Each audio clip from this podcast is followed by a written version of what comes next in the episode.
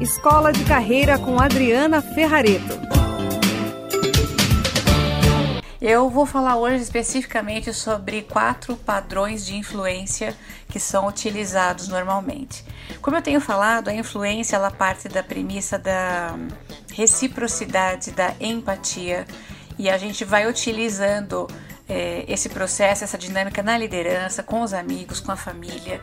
E quanto mais a gente dominar esse processo de influência, tanto mais êxito nós e o outro terá, porque a gente consegue conduzir as pessoas para aquilo de bom que precisa ser feito. Mas se você tiver conhecimento da estrutura, né, ou da arquitetura da influência, você domina melhor essa ferramenta. E é por isso que eu estou aqui então hoje trazendo essas informações.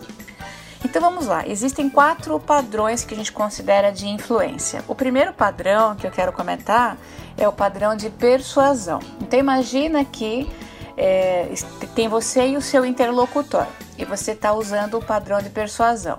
Esse padrão é assim: o seu interlocutor, que é a pessoa que está conversando com você, vai se mover na posição estabelecida por você.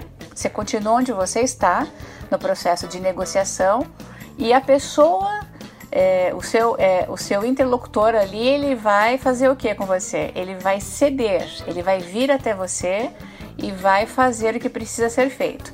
Então, esse é o modelo de padrão de persuasão, é o padrão 1. Tem o efeito 2, que é o efeito de negociação. Quando existe esse processo, por meio da negociação, as duas partes se movimentam para diminuir o espaço entre elas. Então, eu cedo um pouquinho, arranjo aqui e ali, e o outro cede um pouquinho ali, e nós negociamos. E aí conseguimos então chegar numa dinâmica é, de consenso. Tem o padrão 3, que a gente chama de efeito de fixação. Esse é duro, por quê? As partes, é, o influenciador e o influenciado, eles ficam paralisados, eles não saem das suas posições. Cada um reforça as suas diferenças e fica lá, que nem burro empacado. Mas pode ser uma estratégia, dependendo do que você quer conseguir.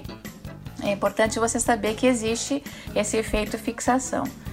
E por último, tem o efeito que a gente chama de efeito polarização.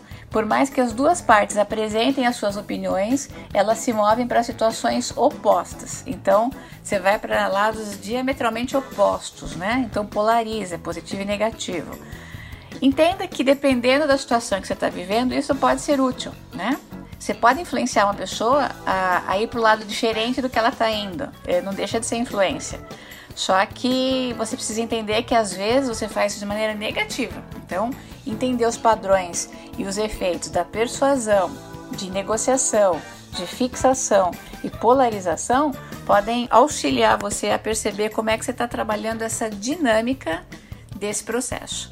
Então, aqui fica a minha dica para você nessa dinâmica bem pontual. Eu espero que você esteja gostando desses conteúdos. O interessante é que quando você ouvir, você escreva, anote os teus insights.